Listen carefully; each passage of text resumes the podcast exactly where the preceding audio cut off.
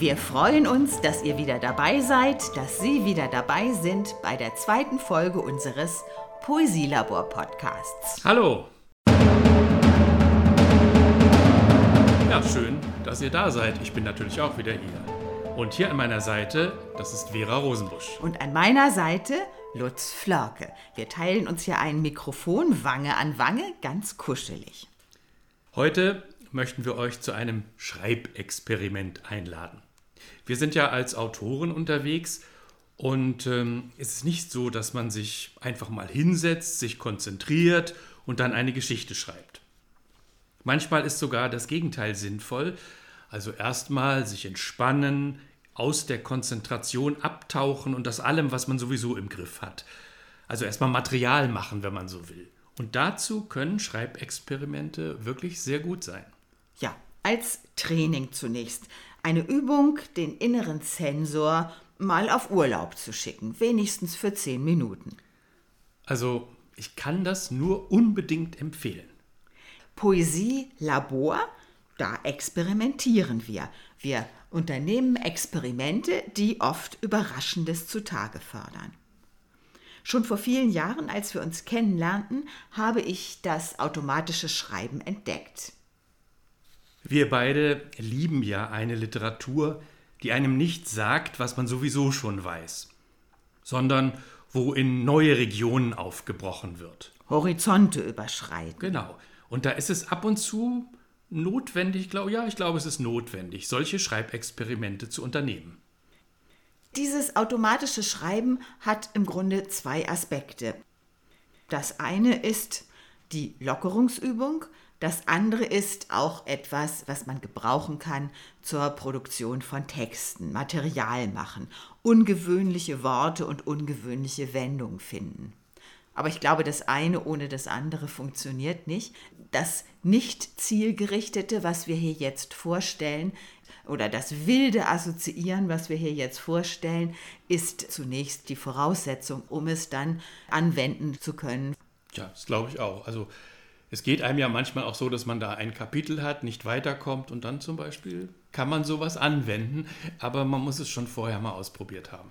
Ja, das ist auch eine Frage eines gewissen Trainings.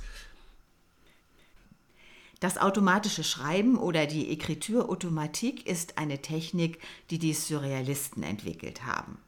Im ersten Manifest des Surrealismus von 1924 formuliert André Breton im Ton einer Gebrauchsanweisung folgendes. Lassen Sie sich etwas zum Schreiben bringen, nachdem Sie es sich irgendwo bequem gemacht haben, wo Sie Ihren Geist so weit wie möglich auf sich selbst konzentrieren können. Versetzen Sie sich in den passivsten oder den rezeptivsten Zustand, dessen Sie fähig sind das Gegenteil von Konzentration. Man hört sich selber zu. Man lässt die Worte fließen, die im Kopf sind. Ein Wort gibt das andere. Es, etwas schreibt in mir, schreibt durch mich hindurch. Schreiben Sie schnell, ohne vorgefasstes Thema, heißt es bei Breton. Schnell genug, um nichts zu behalten oder um nicht versucht zu sein, zu überlesen. Also die Wörter fließen lassen, nicht zurückdenken, was habe ich denn da geschrieben, sondern den Stift nicht absetzen. Das ist eigentlich die wichtigste Regel. Einfach immer weiterschreiben. Ja, ja, nach meiner Erfahrung ist es so, wenn man den Stift absetzt und anfängt nachzudenken, dann ist die Automatik kaputt. Dann kommt man auch nicht mehr rein. Breton geht davon aus, dass in unserem Bewusstsein in jedem Augenblick ein unbekannter Satz existiert, der nur darauf wartet, ausgesprochen zu werden. Den folgenden Satz zu erklären sei schwierig, meint er, denn er gehört unserer bewussten Tätigkeit und zugleich der anderen an. Wir machen uns also gewissermaßen auf eine Reise in unseren Kopf, lauschen einem inneren Raunen, wie er das nennt. Verlassen Sie sich auf die Unerschöpflichkeit dieses Raunens, lautet die Empfehlung. Wenn der Strom der Worte versiegt, liegt das vermutlich daran, dass wir es an Unaufmerksamkeit haben fehlen lassen. Also, dass wir zu aufmerksam waren. Ja, und dann kommt oft eine zu einleuchtende Zeile dabei heraus. Das macht aber nichts. Da soll man dann einfach abbrechen und neu ansetzen. Zum Beispiel, indem man einen Buchstaben hinschreibt, etwa den Buchstaben L. L, L, L und schaut, was für ein neues Wort daraus entsteht und welche Sätze sich dann wieder aus diesem Wort ergeben. Soweit also André Bretons Anleitung. Tja, und wer jetzt mitmachen möchte, der braucht Papier und Stift und eine Uhr. Ja, eine Eieruhr oder der Timer Ihres Smartphones oder etwas ähnliches. Ja, am besten schon mal alles bereitlegen. Wir haben noch ein paar Worte zu sagen, bevor es losgeht, aber dann ist es schon mal da. Wir beide probieren das immer mal wieder, dieses äh, freie Schreiben, dieses automatische Schreiben. Wenn Sie es selbst ausprobieren, werden Sie merken, wo die Probleme sitzen. Also ich bin jetzt gerade dabei, an einem Roman zu schreiben. Also ich bin schon sehr weit. Das heißt, ich bin sehr konzentriert, jeden Tag ein paar Stunden am Schreibtisch. Da fällt es mir schwer, mich nicht zu konzentrieren. Auch Breton beschreibt das ja durchaus widersprüchlich. Man soll nicht konzentriert sein. Das ist schon von der Aufgabenstellung her ein gewisses Problem. Aber ich kann garantieren, wenn man es versucht, kommen interessante Dinge dabei heraus. Also ich achte darauf, mich nicht zu konzentrieren. Und wenn ich den Eindruck habe, oh, jetzt wird es doch wieder so eine Geschichte, die ich schon kenne, das Übliche, dann ändere ich das. Dann mache ich einen Zeitsprung, einen Ortswechsel, irgendwas. Und wie gesagt, das geht nicht immer gleich gut. Das ist auch ein bisschen von der Tagesform ja. abhängig und vielleicht ist es beim ersten Mal auch besonders schwierig. Ja. Man muss das mehrfach ausprobieren. Ganz genau. So, wir haben jetzt, damit das anschaulicher wird, zwei Beispiele. Die sind entstanden bei uns am Wohnzimmertisch, als wir diesen Podcast vorbereitet haben. Wir stellen das jetzt vor, um zu zeigen, was bei mir und bei Lutz ähm, gekommen ist. Das ist übrigens durchaus unterschiedlich. Also ihres, Wohl deins wird auch noch wieder ganz anders sein. Also ich lese jetzt äh, meinen Text mal vor und jetzt bitte mir nicht vorwerfen, dass ich nicht konsequent genug gewesen bin. Man tut, du was man kann. Du hast dich ja schon entschuldigt. Ja, ja. ich, ich habe es probiert. Und herausgekommen ist dabei Folgendes. Ein Türstopper. Warum kein Türstopper? Es gibt ja auch Showstopper. Anhalten, innehalten.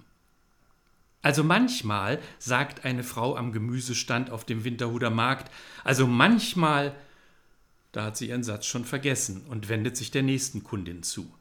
Was darf's denn sein? Zwei Kurzgeschichten oder ein Kilo Roman? Ach, heute genügen mir zwei frische Anekdoten. Mit Nebenhandlung oder ohne? Eine Anekdote mit Nebenhandlung ist mir zu fett. Sie nimmt zehn Novellen einer Autorin aus einem Self-Publisher-Verlag. Ja, es ist doch immer gut, wenn man ein persönliches Verhältnis zu den Kundinnen hat, sagt die Verkäuferin. Dann fällt ihr ein oder mir ein, dass sie Gemüsehändlerin ist und sie will mir Kohlrabi verkaufen. Ich liebe Kohlrabi, sage ich, vor allem literarischen Kohlrabi. Wollen Sie mich veralbern? Dies ist ein mikrooptimierter Grünhöker, keine Dada-Bibliothek. Mir bleibt nichts anderes übrig, als ein Taxi zu rufen. Ab zum Friedhof, sage ich. Nachgucken, was da heute so wächst. Mann, sagt der Mann am Steuer, Sie kenne ich doch. Sie haben beim letzten Mal einen ganzen Stapel alter Bücher auf den Rücksitz liegen lassen. Ich habe sie eingepflanzt, aber es kam nichts dabei heraus. Sie müssen sie mit den Lesezeichen nach unten einsetzen, sonst hat es keinen Sinn. Außerdem gedeihen sie nicht gern in der Nähe von Sellerie. Keine Ahnung warum. Er hält bei Kapelle 8, ich steige aus und suche die kleine Gruft auf, wo in Ohlsdorf die Vampire liegen. Keiner weiß davon, und wer davon weiß, schweigt. Mein Lieblingsvampir wartet schon, aber wieder fällt ihm nichts ein, was er erzählen kann. Hundertmal habe ich ihm gesagt, Literatur, auch eine Vampirgeschichte, beginnt mit dem Akt des Erzählens. Also mach los. Dann gibt's anschließend eine Blutorange. Ja, schon eine hübsche Geschichte, recht ordentliche Sätze. Mm. Aber äh, sie gefällt mir gut. Vielleicht landet sie ja in deinem nächsten Roman. Also wenn ich mich konzentriert hätte, wäre ich darauf nicht gekommen, muss ich sagen. Aha. Ah ja.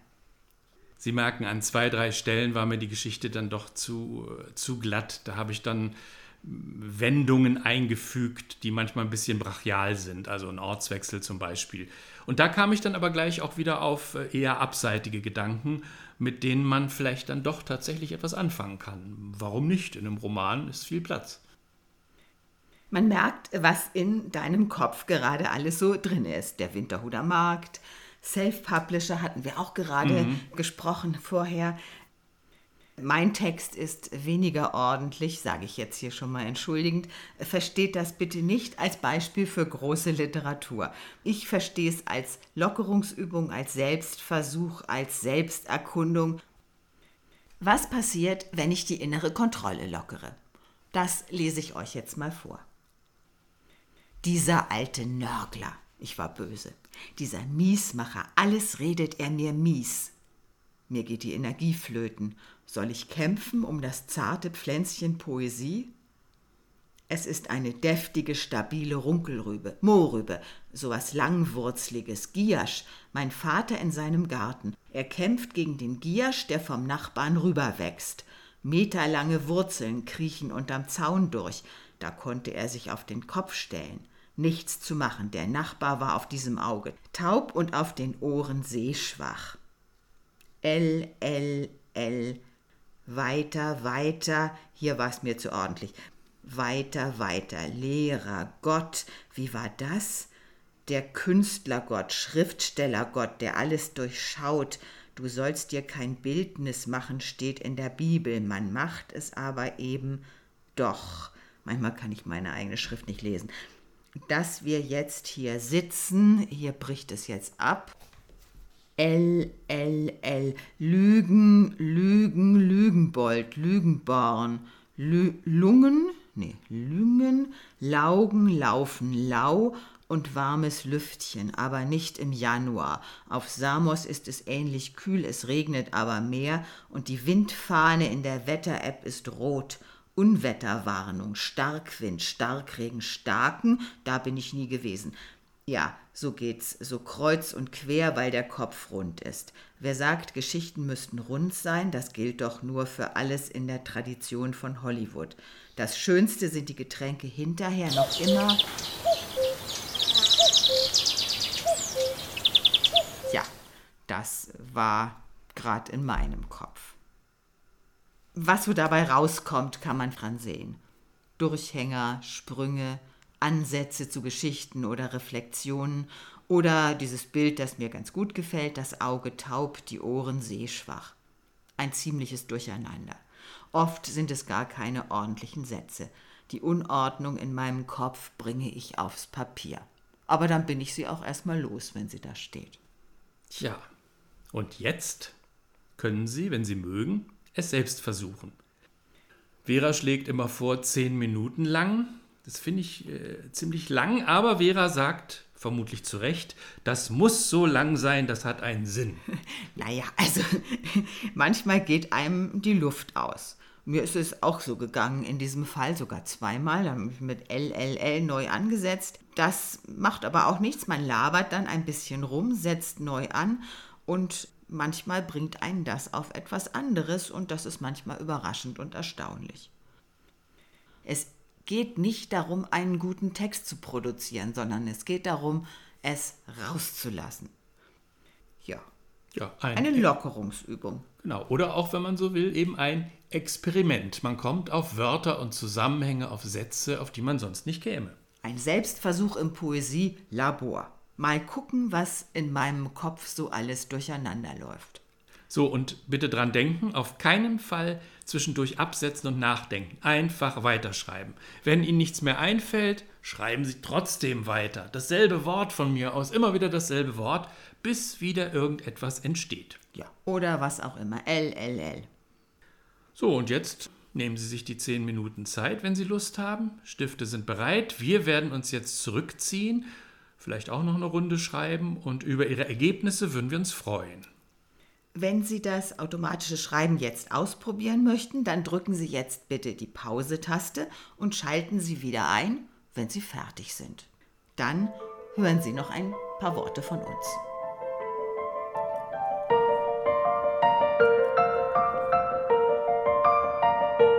So, schön, dass Sie noch da sind. Äh, wir hoffen, Sie haben jetzt einen wunderbar eigensinnigen Text geschrieben. Einen ganz aufregenden, fernab vom Üblichen. Wo Sie sich mit sich selbst überraschen. Falls das nicht geklappt hat, versuchen Sie es einfach bei Gelegenheit nochmal. Und wenn Sie es gar nicht versucht haben, ja, dann können wir jetzt Ihnen auch nicht mehr helfen. Wer Lust hat, kann uns gern seine Ergebnisse schicken. Wir sind neugierig, wie es euch und Ihnen ergangen ist. Und wer in der Nähe von Hamburg wohnt, kann natürlich mal vorbeikommen, wenn wir Text und Theke anbieten mit Schreibexperiment. Zum nächsten Live, ja. Live, genau. Live Poesielabor am 15. April um 19.30 Uhr im Bistro Eppe und Flut in Eppendorf. Und unser Poesielabor-Podcast Nummer 3 ist auch schon geplant. Der wird toi, toi, toi, am ersten Sonntag im März für euch bereitgestellt. So, wir beenden jetzt diese Folge mit einem kurzen Ausschnitt aus unserer letzten Live-Veranstaltung im Januar. Da hat ein mir unbekannter Herr aus dem Publikum seinen automatisch geschriebenen Text vorgelesen. Und wir haben jetzt die letzten Zeilen für euch und für Sie hier einmal eingebaut. Wir sagen schon mal Tschüss. Tschüss. Ja, aber das, man schreibt ja nicht, um fertig zu werden, belehre ich mich. Bin ein Goethe-göttliches Genie. Und ich denke, wa, ja, was denn sonst? Zehn Minuten sind mir hier vergönnt. Zehn Minuten, die Sprache zu zähmen, nicht 15. Ja, ja toll. Ich finde auch sehr schön, dass Sie auch